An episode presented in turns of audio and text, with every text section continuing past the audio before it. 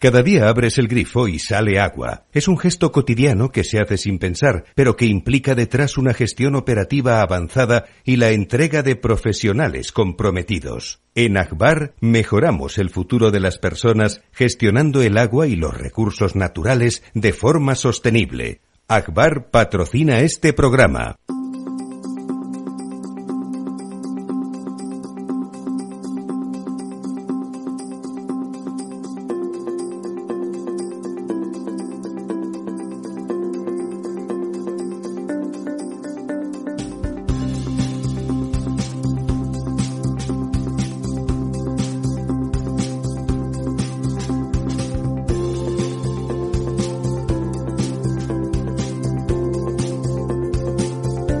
Estado Ciudad, con Ramiro Aurín y Diego Jalón en Capital Radio. Muy buenos días, amigas y amigos. Aquí estamos, don Diego Jamón. Buenos días, eh, don Ramiro. y la Santa de María. Muy buenos días a todos. Eso ya saben, don Lorenzo, pues no lo sabemos. Estará llegando, habrá tenido un accidente de helicóptero. ¿Tiene helicóptero? No. Pero ¿y si tiene un accidente de helicóptero? ¿Qué pasa? ¿Quién somos nosotros para llevarle la contraria? Aunque no sea suyo el helicóptero, le puede caer encima. Le puede caer encima, es verdad. Pues, si estuviéramos en Los Ángeles eh, sería una posibilidad. Aquí es más complicado, pero bueno. Bueno, bueno, bueno, bueno, bueno. Eh, no vamos a hablar mucho de política, o estoy aburrido. pero una porra, solamente una porra muy fácil. Eh, ¿Gobierno o elecciones? Gobierno. Yo creo que elecciones, pero también puede ser que gobierno. Eh, yo, eh, a ver, eh, es que, claro, uno si piensa las cosas con lógica eh, se equivoca. se equivoca. Si, se equivoca es que no es tan lógico el razonamiento. No, no, pues no. Lo, que quiero decir es que si, si, si el razonamiento es lógico, es erróneo porque nada de lo que ocurre. Como decía ese amigo mío gallego, si te digo la verdad te tengo que mentir. obedece a la lógica, ¿no? Entonces, bueno, la lógica indica que, que el, el gobierno que pretende formar Pedro Sánchez eh, no parece muy viable. Eh, quiero decir. Bueno, eso me lo dice o me lo cuenta. No, quiero decir desde el punto de vista de, luego poder gobernar. Es decir, es viable eh, desde el punto de vista de conseguir la investidura. Luego muy distinto será que pueda, que pueda hacer y que pueda gobernar. Yo creo que si hay un gobierno eh, de Pedro Sánchez, evidentemente, porque el del Partido Popular es, imposible. Es imposible. Eh, nos pondríamos en un escenario que tendría muchas similitudes con el del año 1993, cuando José María Aznar perdió las elecciones con Felipe González por, por una escasa ventaja. Muy poquito, sí. También en aquel momento las encuestas daban ganador a José María Aznar y fue Felipe González el que finalmente ganó.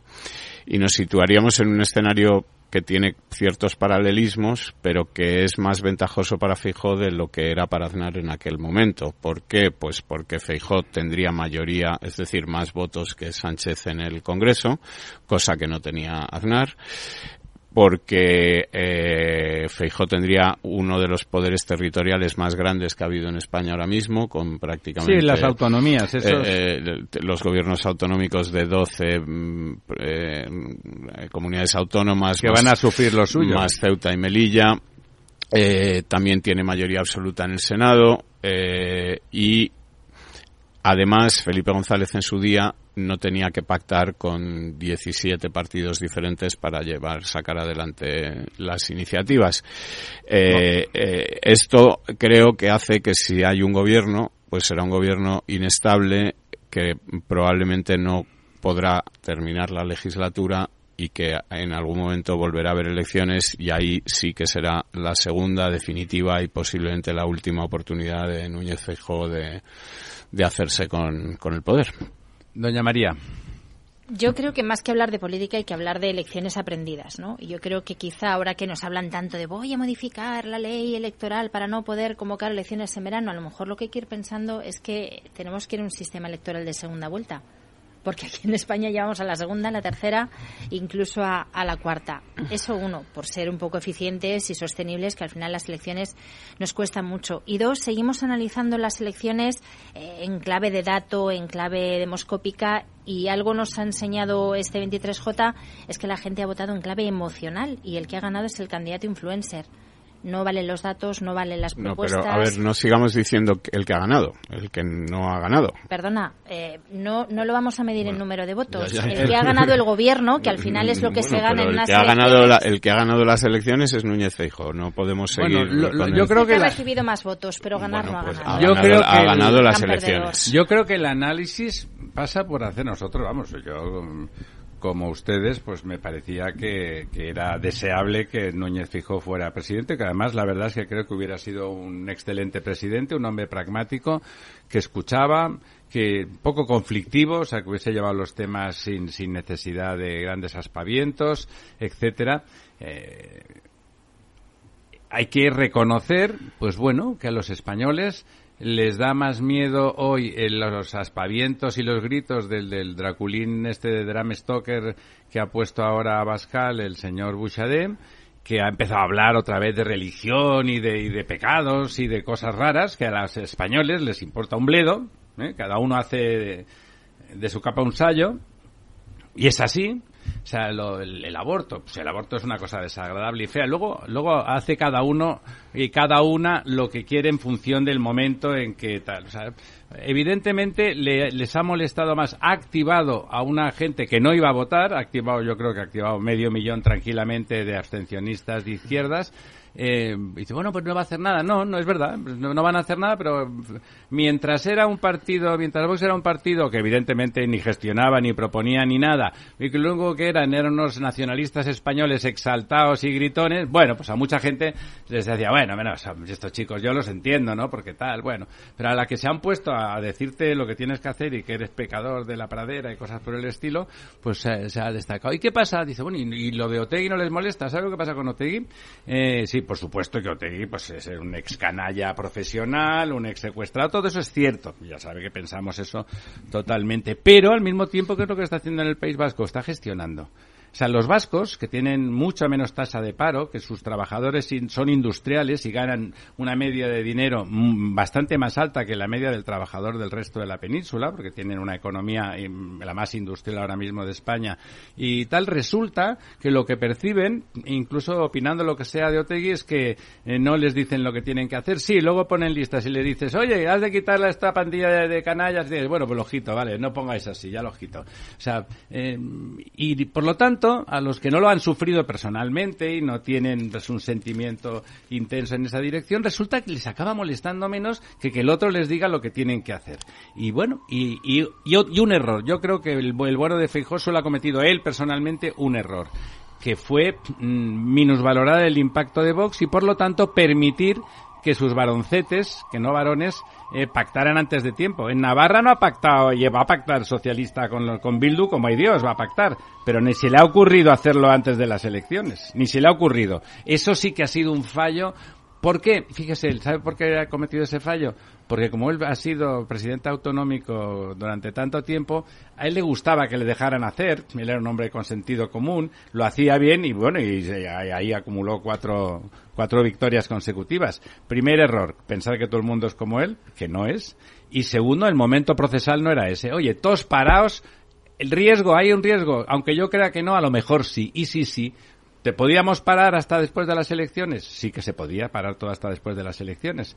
Bueno, esos son los dos fallos. Eh, hay que asumir que los españoles piensan eh, de otra manera. Eh, los españoles, la gente, claro, la gente va envejeciendo, entran en jornadas nuevas y eso no les asusta, les asusta y les molesta más el, el asunto Vox. El asunto Vox nuevo, fíjese usted, porque en Cataluña, ya saben que yo voy a votar a Cataluña, a Barcelona, y conocí bastantes, vi bastantes votantes de Vox que eran, muchos eran jóvenes, muy antinacionalistas porque les molestaba mucho que les estaban diciendo los nacionalistas lo que tenían que hacer, justamente por eso, y que no acababan de percibir ese Vox nuevo más integrista católico. Y votaban reactivamente contra el nacionalismo. El, el votante normal de Vox es un antinacionalista periférico y, eh, y, o nacionalista español o las dos cosas a la vez eso nuevo que nos han traído, eh, a su votante no lo percibe demasiado pero al de fuera sí que lo percibe como una imposición. O sea, habrá que asumir que sociológicamente los españoles son distintos y habrá que adaptar el discurso político a eso, ¿eh? Sin renuncios, sin renuncios, pero sabiendo que hay cosas que las, si las dices estás clamando en el, en el, en el desierto. Yo creo lo que he aprendido y sobre todo por cómo yo me sentí en la noche electoral, ¿no? Ese escrutinio absolutamente surrealista, yo tenía la sensación de que estaba viendo unas elecciones en el metaverso. O sea, no, no eran reales. Eso no, no encajaba con la realidad que yo percibo. No, no, que percibe y que hayan dicho todas las encuestas. No es que sea usted tonta, las, ¿no? Las encuestas habían percibido lo que percibíamos todos, pero es verdad que, que había una realidad social diferente. Y esa realidad social diferente la supo captar la segunda parte de, de la campaña Pedro Sánchez riéndose de sí mismo, poniéndose la camisa vaquera, quitándose la corbata, mmm, con los hashtags perro Sánchez, mmm, sanchismo, Pepe y Vox son lo mismo fue un lenguaje diferente, un canal de comunicación Fíjese, diferente. La gente no crea, no cree que Pepe y Vox son lo mismo, no lo creen, porque es muy difícil asimilar a, al señor Feijo a, a, Vox, es imposible casi, porque es un señor muy moderado, de verdad lo es, ¿no? Él, él es muy moderado. Lo que ocurre es que Vox molesta mucho más a una parte grande de la sociedad española que todos los otros, que están esos amigos indeseables. Porque los han blanqueado, han estado cinco años blanqueando bueno, bueno, el nacionalismo y, y blanqueando el, Pero fíjese, a los de Bildu. Otra, ¿qué es lo que han hecho? Se han sacado encima, hay otro discurso que dice, no, con Irene Montero y Podemos Sumar hubiera sacado más. Es mentira. Se han sacado lo más inútil que tenían. Se han sacado esa gente que todo, hasta ellos pensaban, sí, sí, Irene Montero, qué, qué, qué buena chica que es, pero qué inútil, ¿no? En, por los bajini, detrás en la puerta, fumándose un porro, decían, oh, menudo inútil es la Irene. Y se la han sacado encima. Se la han sacado de encima y el discurso de la empalagosa de Yolanda, que es una empalagosa que no hay quien la aguante, pero es un discurso tal, ella, ella lo que hace es que es capaz de hablar con Garamendi, se la puede ver comiendo con él estupenda en un restaurante bueno y hablando de convenios la, laborales y no sé qué, y parece normal, discute, por supuesto, dice luego regala el oro y el moro que no va a dar nunca, por supuesto, como todos, dicho sea de paso, pero bueno, Ahí, ahí ha habido ha habido un problema de, de, de percepción. Ellos, eh, yo creo que es al revés, que con Irene Montero y compañía Sumario hubiera tenido 24 en lugar de 30, ¿eh? y que, bueno, pero la autocrítica de Vox, se han pegado un batacazo de narices porque el señor Fijo ha subido cuarenta y cuántos, don Diego. 46. 46, se dice pronto, ¿eh? Mm. No le ha dado bastante, pero ha subido tiene la culpa, seriamente. La culpa ¿eh? de todo. Y la que, perdona, ¿vale? Sí, Incluidos los, en, los enterados del PP que decían todo que estaba perfecto hasta el día en que se da la hostia. A ver, vamos a ser serios, todos pensábamos que no iba a pasar eso. ¿Eh? Eso no, como ha, como ha ido, no. Que iba, podía haber bloqueos, sí. Que iba a tener capacidad de formar gobierno Sánchez, la verdad, es que yo hubiese perdido cualquier apuesta, lo reconozco. Don, don Lorenzo no lo reconocerá, a pesar de que no. era el más optimista de todos. El, el que más la sí. perdió fue Don Lorenzo. Sí, pero como no piensa pagarla... El que más perdí fui yo, sí. Uh, a ver, yo, yo os estaba escuchando eh, como siempre he llegado un poquito tarde, pero me ha dado tiempo a escucharos algo.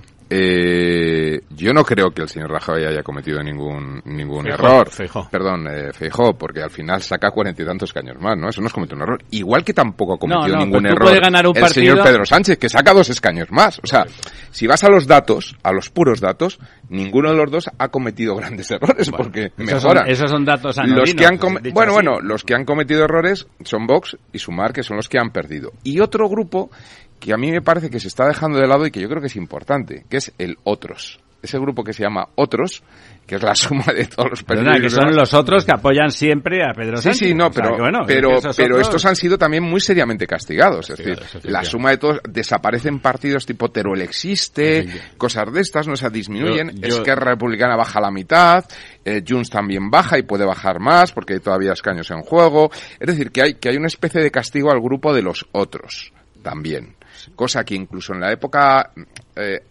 más álgida del bipartidismo, eh, los otros tenían su peso. De hecho, en, en históricamente... Perdona, ¿y lo siguen teniendo? Van a, sí, sí, van, a, lo, van a, nombrar bueno, presidente del gobierno, ¿eh? O no, yo sinceramente, eh, mi apuesta ahora... Bueno, la perderé, ya no saben ustedes. Intentaré compensar. Jueguen, jueguen todo lo que tengan, véndase la casa y apuesten contra la opinión de don Lorenzo.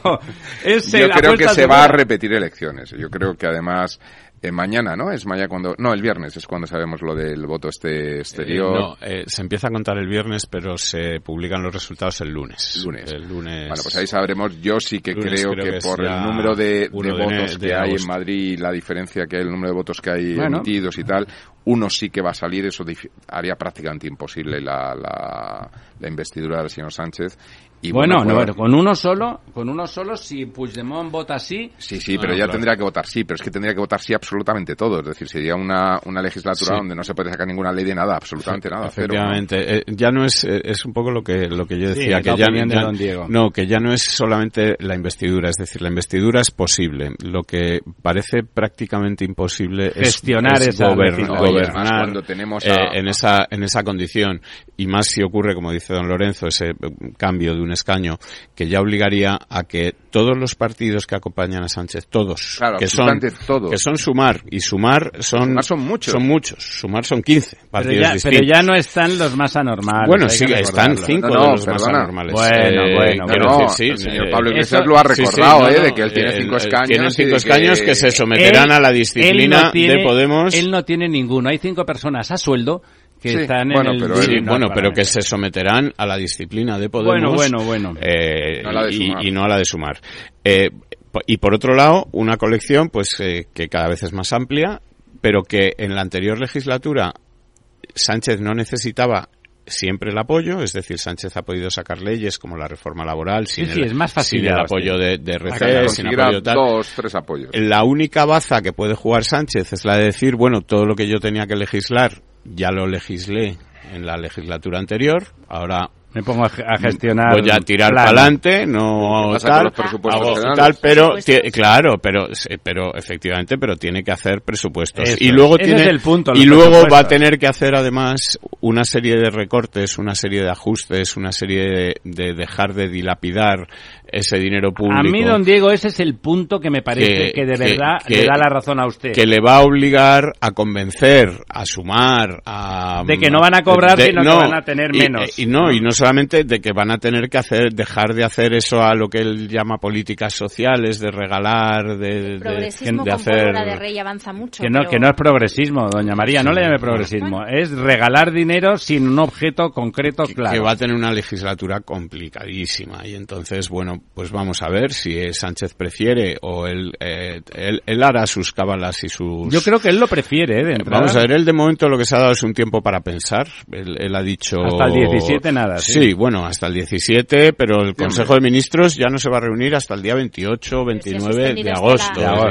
él, se ha ido de vacaciones, les ha pedido a todos que se vayan de vacaciones, que apaguen los móviles, que se mm, relajen y que ahora que nos ha jorobado las vacaciones a todos, pues él se las coge, ¿no? Entonces, bueno, eh, él va a pensar y va a hacer sus cálculos y a lo mejor en sus cálculos entra que una repetición de elecciones le puede favorecer puede aprovechar esa ola. Hay mucha gente que lo cree. Puede aprovechar esa ola de que el PSOE, digamos, está en alza y el PP está desmoralizado. Puede aprovechar que va a haber de aquí a la repetición de elecciones, que serían en, en final de diciembre, principio de enero.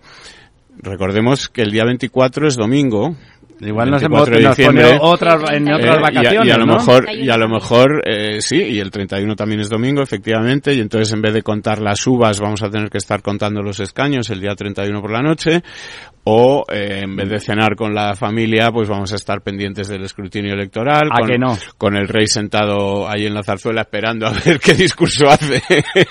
para, si a favor o en contra. a favor o en contra.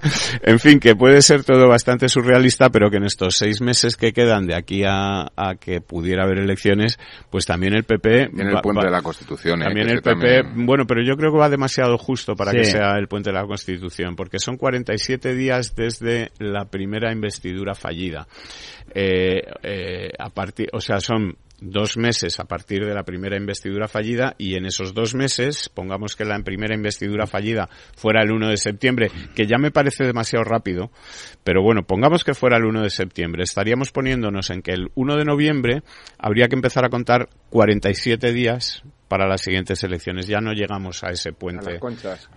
no, claro, pero, pero estaríamos hablando del 17. Es decir, eh, ¿sabes? 16, 17, ¿no? Entonces, eh, y esto pensando que fuera el 1 de septiembre. Pongamos que sea el 8 o el 9 de septiembre, pues ya nos estaríamos poniendo en, en este 24 de, de, de, diciembre. Sí, es muy capaz. ¿eh? ¿eh? Él ha visto que las vacaciones, la, derecha se va de vacaciones. En ese, argumentario, el problema de hacerlo en Navidad es que la gente vuelve a casa por Navidad. Entonces ya la gente que está pero en el no está, pero, pero, pero, pero, vuelve a casa donde a lo mejor no está empadronado, donde estará encabronado, pero no empadronado, ¿no? Es decir, que tendrá que votar también por correo en su sitio de residencia, ¿no? De, o de donde está viviendo y no en casa de sus padres, ¿no? En fin, que, que, que bueno, yo creo que a Pedro Sánchez eh, la idea de una repetición electoral tampoco la descarta No, lógicamente no. Eh, y, y, y, pudiera salirle bien la apuesta. Recordemos que él es un tipo mm, capaz de... de, de, no, y sobre todo arriesgado, es decir, y de, echado para adelante. Otra cosa no, pero le echa un par, ¿no? Y decir, oye, pues, pues voy a por otras elecciones y a lo mejor... Saco 130. Eh, sí, efectivamente, porque eh, recordemos que la diferencia de porcentaje entre un partido y otro no ha sido tanta, ni de votos, y el simple hecho de ponerse por delante, aunque fuera por dos votos... hay o por... mil votos de Sí, pues el hecho de ponerse por delante, aunque fuera por 10.000 votos, ya le daría mucho la vuelta al reparto de escaños, ¿no? Por al, ser el primero, eh, coges dos en vez de uno. Piensa que él puede pensar efectivamente que al final está a ver qué resiste Sumar y qué resiste Vox, que o sea, cuánto pierden. Los dos van a, desangrarse, pero cuánto aguantan y en qué posición. pero él siempre puede pensar, bueno, como va a necesitar a Vox sí o sí, yo tengo siempre los del PNV, por ejemplo. Es que esas esas, eh, Eso ha quedado claro, ¿eh? que el PNV, a pesar, a pesar de, lo que le cuesta eh, que apoyar un gobierno donde donde Bildu tiene mucha voz, vamos, le va a costar las elecciones autonómicas muy probablemente. ¿eh? Y a pesar de eso sabe que no puede acercarse a Vox porque entonces le costaría más caro todavía. ¿no? Sí, esa, esas segundas elecciones serían unas elecciones en las que se reforzaría muchísimo más esa noción de voto útil y donde PSOE y PP crecerían. crecerían los dos. Los dos probablemente. Porque además un poco lo que está diciendo España, en cierto modo, ¿eh? porque bueno, no sé muy bien qué es lo que está diciendo el que vota Sánchez, pero mi, mi intuición es que lo que están diciendo los votantes con esta caída de los independentismos, caída de Vox, caída de Sumar, es que quieren centralidad, que quieren eh, partidos de Estado y que quieren... Sí, que se pueda hablar de lo que, se hable, pactos de Estado y que quieren eh, pues un gobierno, eh, digamos, centrado y alejado de extremismo y de excentricidades, ¿no? Eh, otra cosa es que esto no eh, es posible con, con, la persona que dirige el Partido Socialista, pero todos tenemos claro que si el que fuera ahora mismo el, el presidente o el secretario general de, del Partido Socialista o el presidente del gobierno fuera un perfil tipo Rubalcaba, fuera un perfil tipo... Eh, eh, estaríamos en un escenario de pactos de Estado, de gobierno de, de, de, centro, ¿no? Tiene 30 segundos. Es que esa es la excepción ibérica, que el 60% de los españoles han votado a dos grandes fuerzas políticas muy centradas y es imposible el acuerdo entre ellos. O sea, es, es una excepción que no se da en ningún otro país del pero, mundo. Pero la, imposibilidad vemos de dónde viene, es decir, viene del, señor que inventó el no es no, ¿no? claro, es que sigue en ella, en realidad. Efectivamente. Pero que, insisto, eh, ha demostrado que Vox eh, es otra excepción ibérica. Volvemos en dos minutos.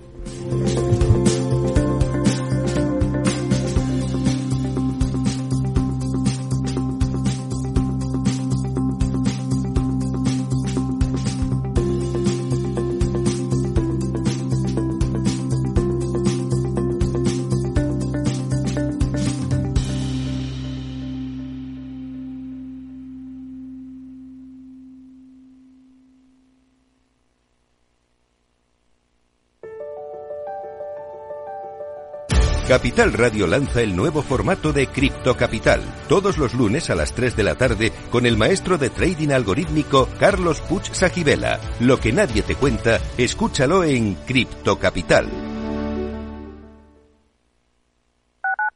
Capital Radio, Madrid, 103.2 FM. Gráficas Naciones. Más de 50 años de experiencia en el sector de las artes gráficas. Apostamos por la última tecnología tanto en impresión offset como en digital y gran formato. Realizamos todo tipo de impresión. Tarjetas de visita, folletos, libros, vinilos, decoración y montaje de stands. Más información en el 91 629 2145 o en gráficasnaciones.es. Si quieres estabilidad en el empleo, poder conciliar tu vida laboral y asegurarte una pensión para cuando te jubiles, debes escuchar Empleo Público. Todo lo relativo a las oposiciones, convocatorias, consejos para preparar las pruebas y la opinión de expertos de las administraciones públicas y de la formación. Los miércoles a la una y media de la tarde en Capital Radio tienes una cita con Empleo Público, con José Joaquín Flechoso.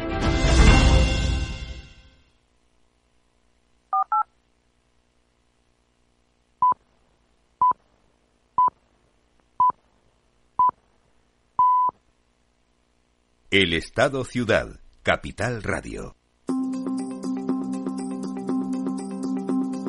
Bueno, hacer puñetas que no vamos a poder arreglar nada al respecto, visto lo visto, o sea, un gobierno muy precario, muy precario y con muchos problemas, más allá de que nos guste más o menos, un, un gobierno que objetivamente para aprobar no ya leyes sino un presupuesto, así va a pasar canutas, no lo siguiente, con menos dinero porque Europa nos va a poner a todos contra las cuerdas y por lo tanto todos estos que le apoyarían, que están con la mano tendida, pero con la mano abierta para recoger la pasta que les toca, pues iban a tener menos probabilidades. Y, donde van a tener que salir a relucir, y esto ya no es solamente política, sino temas de, de lo nuestro, ¿no? Eh, donde van a tener que salir a relucir pues todos esos compromisos que nos ha estado ocultando de peajes en las autopistas, de en fin de, impuestos verdes. No, son compromisos, son imposiciones, de Europa. y, algunos compromisos. ellos te decían, eh, ¿qué de esto que tenemos en la mesa que firma usted? ¿Cuánto me da 80.000 todo? En la en la campaña electoral Sánchez decía, ¿no? que porque ahora estamos negociando una adenda y eso va a cambiar es que la adenda no tiene nada que ver con esto, es decir, la adenda se refiere a unos, a unos fondos y los compromisos, eh, digamos, se refieren a otros fondos distintos, ¿no? es decir, la, la, adenda es para estos fondos, digamos, que son eh, préstamo a, a interés cero, eh, que son 80.000 millones de euros, si no me equivoco. Eh, que es, habrá que eh, devolver, por cierto. Bueno, que habrá que devolver efectivamente, pero bueno, sí que permitiría seguramente rebajar el servicio de la deuda si, si nos permite endeudarnos a un interés muy bajo en vez del interés del mercado que actualmente... De hecho, cuando se nos concedieron, como los tipos de interés estaban al cero, dijeron que no los iban a usar. Ahora que los tipos no están al cero, ahora, sí, sí que los quieren usar, ¿no? Pero bueno, todos estos compromisos de, de, pago por uso de las, de las autovías, en fin, de, muchas otras cosas que hay por podrían amortiguar con ese dinero. Eh, van a estar ahí y van a salir a relucir eh, por mucho que los haya Bueno, vámonos a lo nuestro. ¿Qué pasa con los pantanos, don Diego? Bueno, pues con los pantanos... Ni gota, ¿no? Con los pantanos pasa que estamos, que estamos muy mal, como ya sabemos, eh, que esta semana hemos perdido 714 hectómetros cúbicos. Eso que ya, es un, embalse, un embalse grande, un, embalse bastante grande, ¿no? perdemos un 1,20 nos situamos en el 43,39, que eh, es una mejor posición que la que teníamos en la misma semana del año pasado, que teníamos pues mil hectómetros cúbicos menos que ahora y teníamos un 41,95, un punto y medio porcentual eh, por debajo de, de, lo que tenemos ahora y esto pues podría hacernos pensar que bueno pues tampoco estamos tan mal dentro de lo malo porque si el verano pasado pues salimos adelante pues este verano estamos un poquito mejor. El problema es que si nos vamos a mirar ciertas cuencas, como por ejemplo la cuenca del Guadalquivir, eh, vemos que la situación no es mejor que la del año pasado, sino mucho peor, ¿no? ¿Cómo estaba el Guadalquivir la, la situación del año pasado en el Guadalquivir eh, era de 2.700 hectómetros cúbicos y este año es de 1.700 hectómetros cúbicos.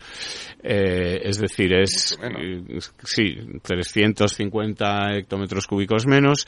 El año pasado tenía un, 25%. Fíjense ustedes, esa, este año esa diferencia del año pasado que hay entre en, en la cuenca del Guadalquivir, la diferencia 350 hectómetros cúbicos es más del doble de lo que hay actualmente en las cuencas internas de Cataluña que abastecen al área metropolitana de Barcelona. De todas formas, yo me ha parecido ir mal a, don Diego porque ha dicho 2.700 el año pasado. No, no, 2.075, discúlpame. Ah, Si he dicho 2.700 me he equivocado. Eh, el año pasado teníamos 2.075 hectómetros cúbicos en la cuenca del Guadalquivir, este año tenemos 1.753. Eh, es decir, y el ritmo de bajada eh, está siendo muy similar al del año pasado, lo cual nos haría eh, situarnos en cuatro o cinco semanas pues seguramente por debajo del 15%, ¿no? Que es... Al borde de la utilidad de los pantanos. Sí, es, es una cifra realmente, realmente preocupante.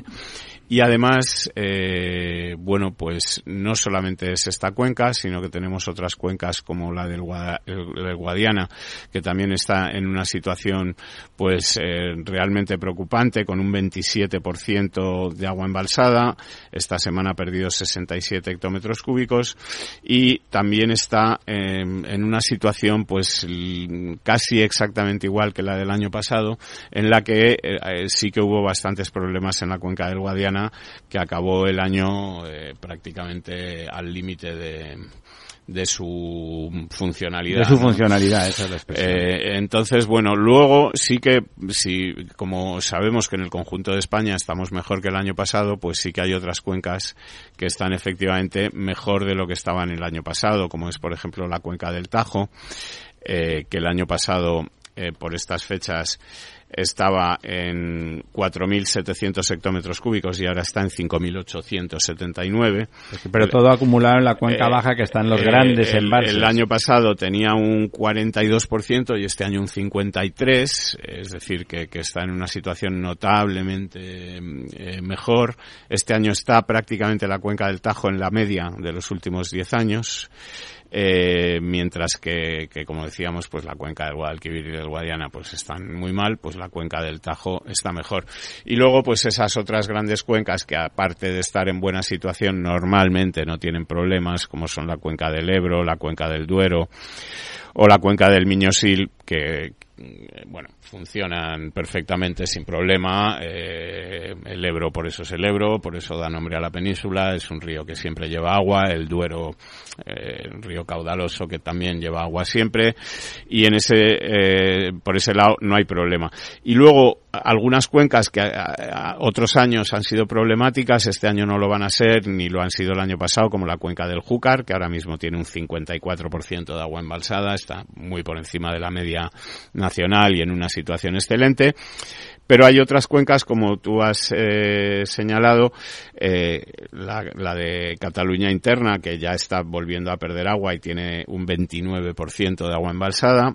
Pero que diga la cantidad, es eh, ridícula. la, cantidad. la cantidad son 197 hectómetros cúbicos ahora mismo, ¿no?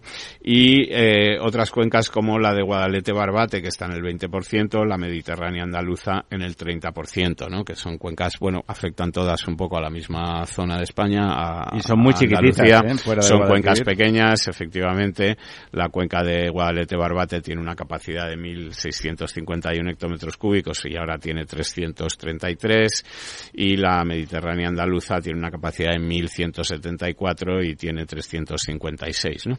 Y luego, bueno, pues las cuencas pequeñas eh, del norte pues están en buena situación, como también está en buena situación la otra cuenca andaluza, la cuenca atlántica, la del Tinto, Diel y Piedras, que es con la que deberíamos poder intentar salvar Doñana, y ya lo hemos comentado muchas veces estas semanas, que está en el 66% de su capacidad. Por cierto, ¿se han dado ustedes cuenta de que a pesar de la defensa ultranza que la Junta de Andalucía del PP ha hecho de esa zona de los regantes, eh, ahí ha ganado tanto en Sevilla como en Huelva ha, ganado el PSOE. Es interesante, ¿eh? o sea, no, y, han hecho, han, han, echado el resto, la Junta ahí el Partido Popular echó el resto y no, no, le, ha, no le ha valido. Eran feudos socialistas de toda la vida. Sí, pero no, no, no había sido así últimamente y a pesar de que, insisto, en los últimos meses la, la puja política del PP en la zona ha sido muy alta a favor de la, de la población, no le, no le ha servido de nada.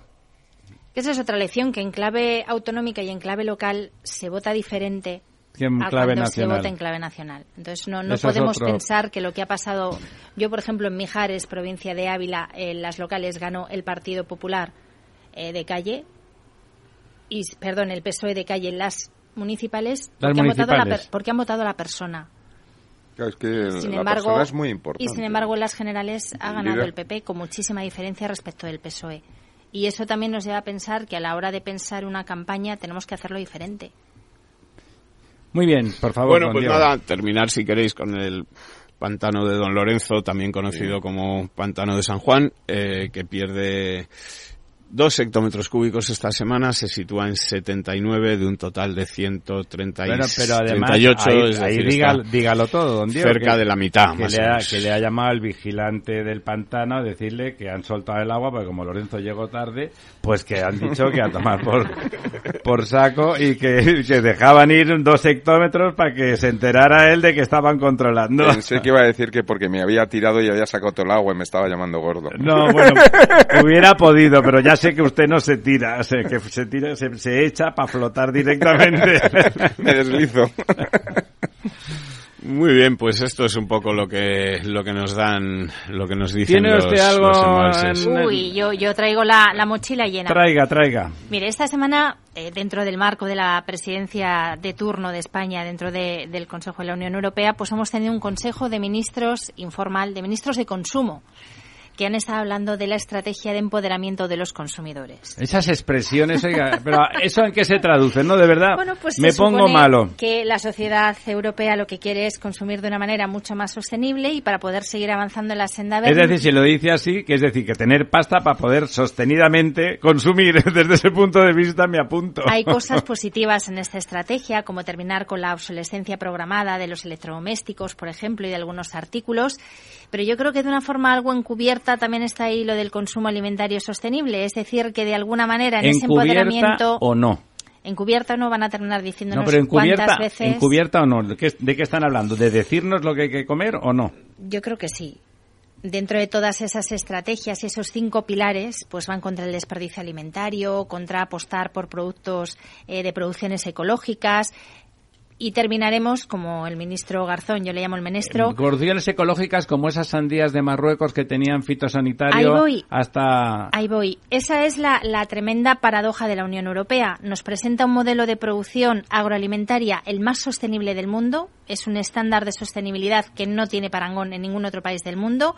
Quizá con Japón, pero todavía vamos por encima. ambiental, no, no económica ni social. ni, social. Hablo de sostenibilidad ambiental y sin embargo luego lo que permitimos es que entren productos de terceros países mucho más baratos, lógicamente, porque sí que tienen no herramientas. nada.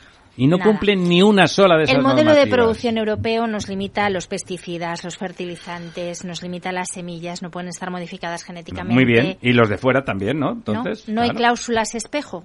¿Qué es lo que ha pasado con Marruecos esta semana? Habrán visto que ha habido una alerta en varias partidas. Es verdad que los sistemas de control funcionan en frontera, porque tenían restos de un pesticida que no está permitido en la Unión Europea, que es el metomilo. No está permitido por una cuestión de salud de las personas, de salud eh, dice usted que funcionan en fronteras, pero estas sandías están en los supermercados, ¿no? Con no, se han retirado. Se han retirado antes de llegar a... Se, se, hacen controles aleatorios en frontera. Hay un mecanismo que se llama RASF, en ese mecanismo se han detectado y automáticamente todas las partidas que entraban de ese origen se han retirado de los lineales. Eh, doña María, es que lo, interesante, eh, eso es la anécdota, es lo otro. La cláusula es espejo. No, si tú a tus, si tú a los productores y a tus ciudadanos les estás pidiendo un nivel de excelencia, que me parece bien, queremos ser la puñeta, estupendo, queremos ser los mejores la cláusula espejo debe ser obligatoria. Lo que no puede ser es que yo a ti no te deje entrar en la universidad si no sacas un 9, pero si vienes de fuera con un 5 pelado pasas. Hombre, eso no tiene sentido, ¿no?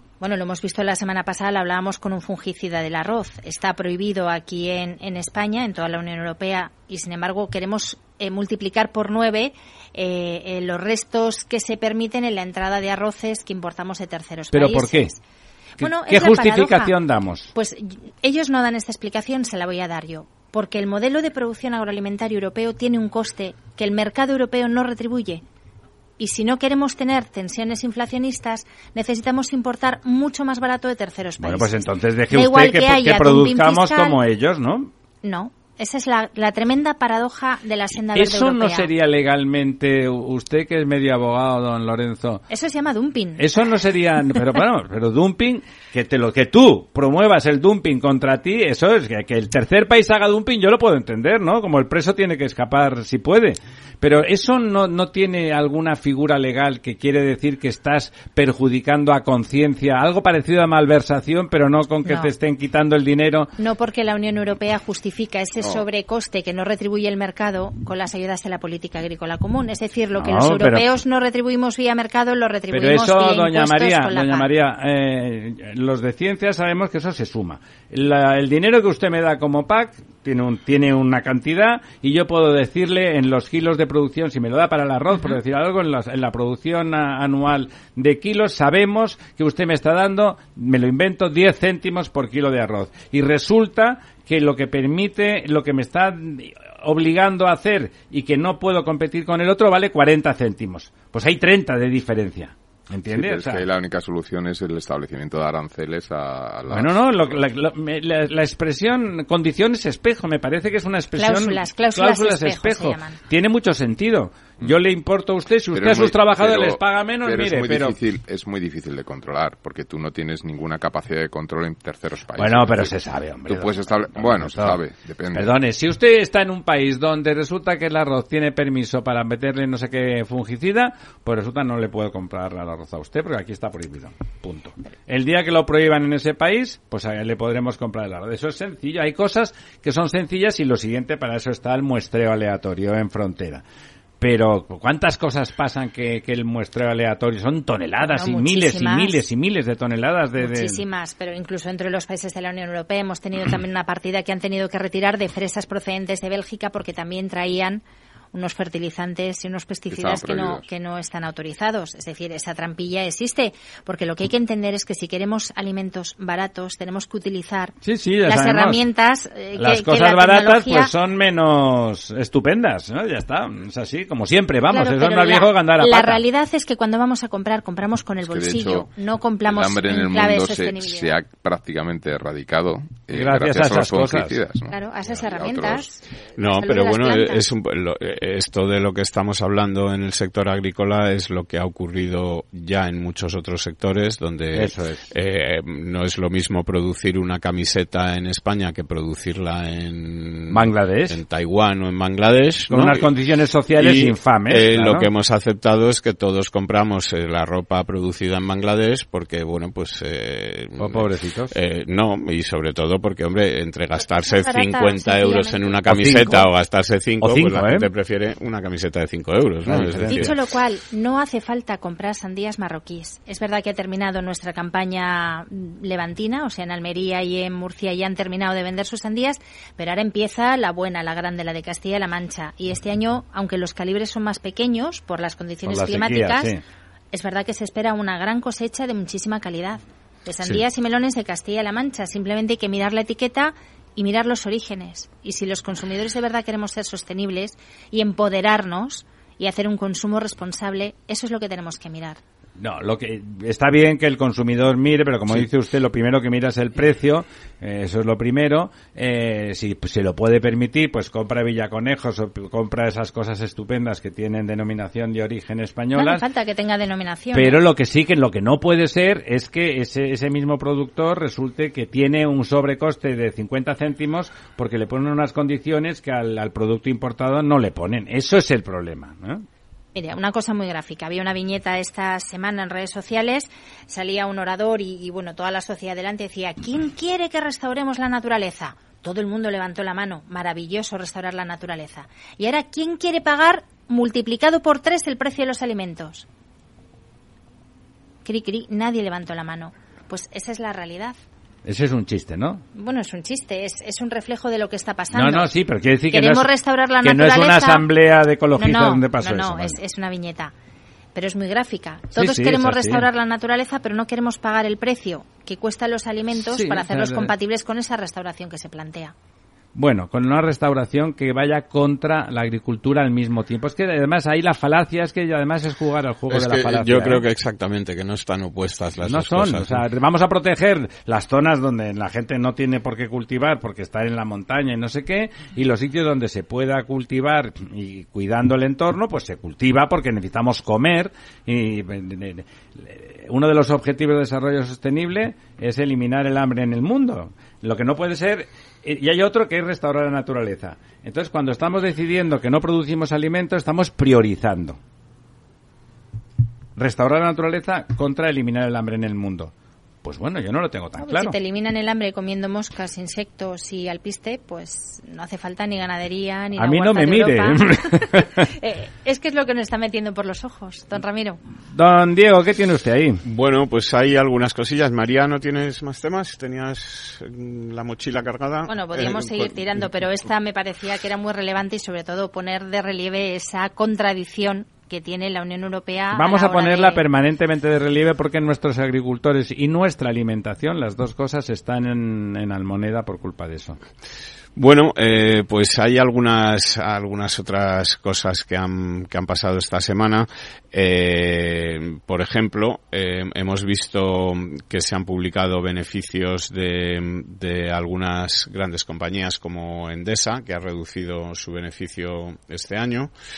Eh, yo no sé si esto tiene alguna relación con eh, cómo está el mercado eh, energético en este momento, eh, pero mm, bueno, el caso es que ha reducido un 4% sus, sus beneficios eh, en este en, este trimestre. ha sido un poco complicado, ¿no? El año. Eh, efectivamente, eh, en el primer semestre, que son los datos de lo que se está dando, ¿no? Es un, una reducción respecto al año pasado.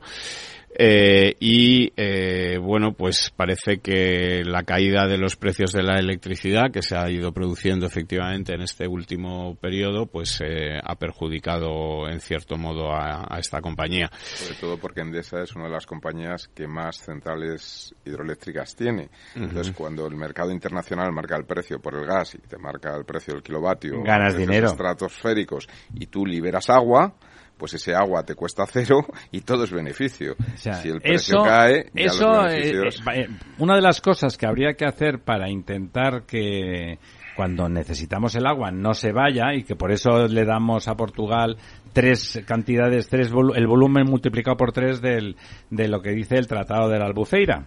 Dice, ¿por qué? Bueno, pues porque las centrales hidroeléctricas tienen en su concesión derecho a soltar, y lo tienen, Habría que empezar a plantear el tema de las centrales reversibles cambiar esas concesiones para que no perdieran rentabilidad y con la central reversible lo que hacen ya saben es, es, es, la forma de poner en valor las, las renovables y al mismo tiempo guardaríamos ese agua que en caso de emergencia climática para riego o para abastecimiento de las ciudades estaría ahí en ese reservorio y hablamos de muchos miles y miles de, de, de hectómetros cúbicos ¿eh? Bueno, y luego tenemos otros datos empresariales también, como por ejemplo el de Nagas, que como sabemos es el monopolio de la distribución. del, del gas en España, eh, que ha obtenido un beneficio neto en este primer semestre después de impuestos de 178 millones de euros, que es multiplicar por cuatro incluso casi por seis los 30,2 millones que, Eso es una empresa pública o semipública. Que en el mismo periodo del, del ejercicio anterior. Cotiza. Eh, pues ahora mismo. Eh, en Agas yo no sé si. Eh, sí, en Agas cotiza, en bolsa, sí, sí, sí. Sí, eh, efectivamente. Eh, por eso además tiene que publicarse. Claro, pues si no, si no nada. etcétera. Eh, y es una empresa, bueno, que es, es pública, semipública, exactamente como, como red eléctrica. Tiene una parte privada, unas acciones, de control del gobierno, etcétera, pero lo que sí que tiene es el monopolio, es decir, no hay otra empresa que pueda, es un claro, por eso ha de ser cerrado en el que no puede entrar nadie más y entonces, bueno, pues es más fácil ganar, dinero. Es lo que tienen los monopolios, sí. Porque además del negocio de la distribución del gas en España, pues tienen negocios en otros países, eh, como por ejemplo en este caso, eh, en el que parte de este beneficio, una parte es por una plusvalía de 40 millones de euros que ha obtenido por la venta de su participación en el gasoducto de Morelos en México a un fondo de inversión llamado Macquarie un gran fondo de inversión que se cerró en el pasado mes de abril. Y además a que las cuentas del año pasado pues incluían el impacto no recurrente del saneamiento de su participación eh, estadounidense que se llama Tollgrass Energy pues por importe de 130 millones de euros. O sea que se está vendiendo todas las participaciones exteriores. Efectivamente. Eh, bueno, supongo que, que es Para también... dinerín el gobierno que tiene problemas de liquidez, supongo, ¿no? Efectivamente. Eh, luego, bueno, pues tenemos eh, alguna otra cosa que ha ocurrido en España. Tampoco han ocurrido demasiadas, demasiadas novedades porque, bueno, pues como hay un parón eh, legislativo, etcétera, pues tampoco hay demasiadas novedades. Hay más novedades empresariales que de otro tipo. Y, por ejemplo, tenemos la noticia de que eh, una alianza entre SACIR y Acciona ha ganado la concesión para la construcción de una autopista de, en Estados Unidos, eh, que es un, un, tramo de 10 kilómetros, eh, eh, perdón, un tramo largo de, de, una autopista por valor de 1.900 millones de euros, ¿no? Una autopista en Luisiana eh, que, que, bueno, pues que ha sido concedida a estas dos constructoras españolas. Y todas estas tienen ya el 85% por ahí. Eh, efectivamente, que están trabajando muchísimo fuera y que es donde además, eh, como sabéis, hay una apuesta en Estados Unidos por renovar estas infraestructuras. y las empresas españolas con amplia experiencia mundial son están, muy bien situadas. ¿Qué quería decir usted, doña María? Pues como llegamos al final, luego no me da tiempo, en este programa hemos venido hablando de la gestión que estaba haciendo Correos del voto por, por correo. Y yo creo que una vez que ya ha pasado todo, vale la pena dar la enhorabuena al, al personal de correos. Sino gracias a ellos y a su, denuncia. Esfuerzo, a su responsabilidad, sabiendo lo que tenían encima y a su denuncia, efectivamente, reclamando los medios necesarios para poder eh, lograr este hito que ha sido el récord total de solicitudes de voto por correo, pues hombre, han conseguido que sí, me parece que nosotros en particular a, don Regino Martín le tenemos que, que, reconocer su valor eh, en un entorno donde mm, desde su, los más próximos seguro que no se lo agradecían demasiado, pero por responsabilidad el conjunto, parece ser que el conjunto de los trabajadores de correo y de todos los sindicatos, eh, bueno, estaban por la labor de, de señalar y vamos, me parece que hubiera sido imposible que hubiesen acabado sin esas denuncias que provocaron tantas cosas, desde el alargamiento de, por parte de la Junta Electoral de algún día más, eh, más personal que reclamado insistentemente. Ampliar los horarios de apertura de las oficinas, reforzar con, con personal. Al final creo que fueron casi 19.000 contrataciones. Don, Ramiro, y recordar que hoy es el último programa de la temporada, que nos volvemos a ver eh, a final de, a final de agosto. el, último miércoles de agosto, y que mientras tanto los lectores, los oyentes que lo deseen, pues pueden seguramente mantenerse informados a través de la verdadesnuda.es. Eso es en donde vamos recogiendo pues la actualidad. Les vamos a decir de todo. Eh, y, eh, todos estos temas de los que hablamos aquí y muchos otros. Y muchos otros. Tengan ustedes muy buenas vacaciones. Adiós, adiós. Cada día abres el grifo y sale agua. Es un gesto cotidiano que se hace sin pensar, pero que implica detrás una gestión operativa avanzada y la entrega de profesionales comprometidos. En Akbar mejoramos el futuro de las personas gestionando el agua y los recursos naturales de forma sostenible. Akbar patrocina este programa.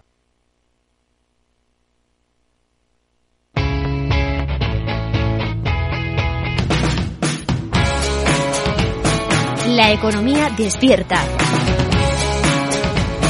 Capital Radio.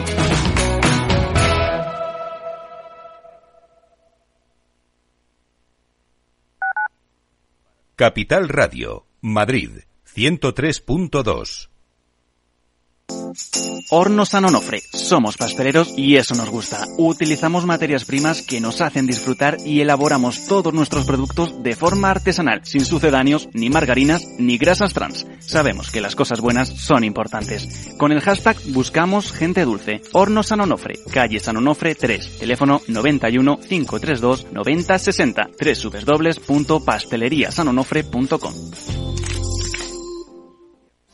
Disfruta de la mejor cocina gallega en Montes de Galicia. Todo un clásico moderno en el barrio de Salamanca. Disfruta de la variada dieta atlántica, de las mejores carnes y pescados tratados con respeto y transparencia y regados con una de las mejores bodegas de la zona. En grupo, en familia o en pareja, Montes de Galicia te ofrece el espacio perfecto en cada ocasión.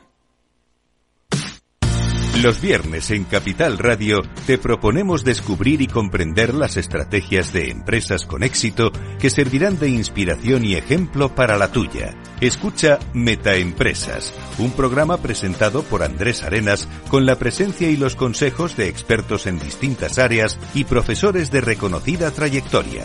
Todos los viernes a las siete y media de la tarde, Metaempresas, Capital Radio. Este es un mensaje para todos los oyentes de radio y es solo para decir gracias. Gracias por dedicarnos tres horas cada día. Gracias por escucharnos en casa, en el coche, en el trabajo, en un móvil o donde sea, en directo o en podcast. Gracias por tu fidelidad, porque gracias a ti, la radio sigue siendo un gran medio, el más creíble, en el que más confías y el que mejor te informa y entretiene. El medio del día a día, de la actualidad al instante y que te acompaña siempre estés donde estés. Radio Value, la asociación de radios comerciales te da gracias a ti.